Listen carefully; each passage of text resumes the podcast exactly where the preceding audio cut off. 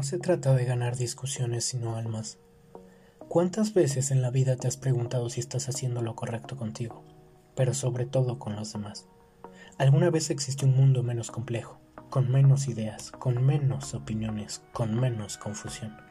donde la lógica era el punto de partida para discutir sobre temas éticos, biológicos, políticos y de bien común. Dice Sigmund Bauman en una de sus teorías más importantes que vivimos en una sociedad líquida. Líquida porque no hay nada sólido.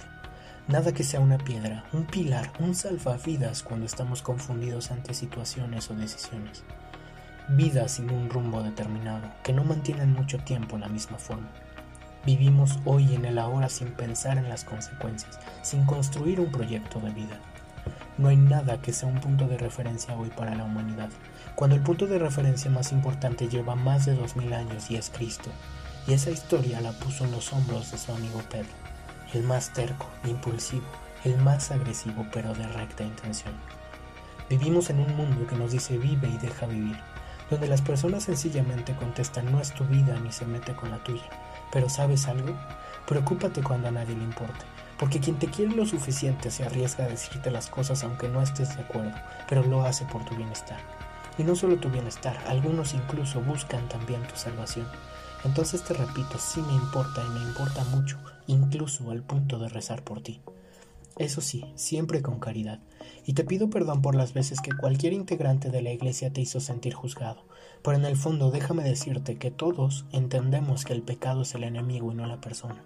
El juicio moral no es contra tu nombre, ni tu historia, ni tu pasado, sino contra los errores que todos cometemos, con las mismas piedras con las que nos tropezamos una y otra vez. Aquel que esté libre de pecado que lance la primera piedra. Juan 8:17. El cielo exige excelencia y también mucha renuncia, a ti mismo, a la comodidad, a los placeres, al orgullo, a la soberbia, a la infidelidad. Somos una generación en la cual todos somos expertos de todos los temas, cuando la realidad es que solamente tenemos una opinión y muchas veces muy limitada y subjetiva. Dejemos a un lado el creer que lo que nosotros pensamos y decimos es moralmente superior a lo de alguien más. La vida no se trata de ganar discusiones ni debates, tampoco de ser el mejor orador. La vida se trata de ganar almas nobles para una misma causa. Si yo creo en la castidad, eso no me vuelve mejor ni superior, solo más virtuoso pero asimismo a ti tampoco te vuelve mejor si tú no estás de acuerdo y no crees en ello. No se trata de obligarte, se trata de convencerte. Busco que simplemente estés abierto a entender por qué algo podría ser mejor para ti.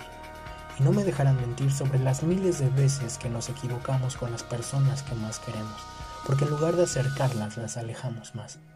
Dejemos de buscar esa individualidad, porque aquí viene la gran contradicción del mundo. Tú eres único e irrepetible, tienes un alma y un espíritu que te caracterizan, pero cuando nos comportamos como si nadie más importara, es puro orgullo y soberbia. Y no olvides que la soberbia es lo que nos hizo perder al mundo desde su inicio.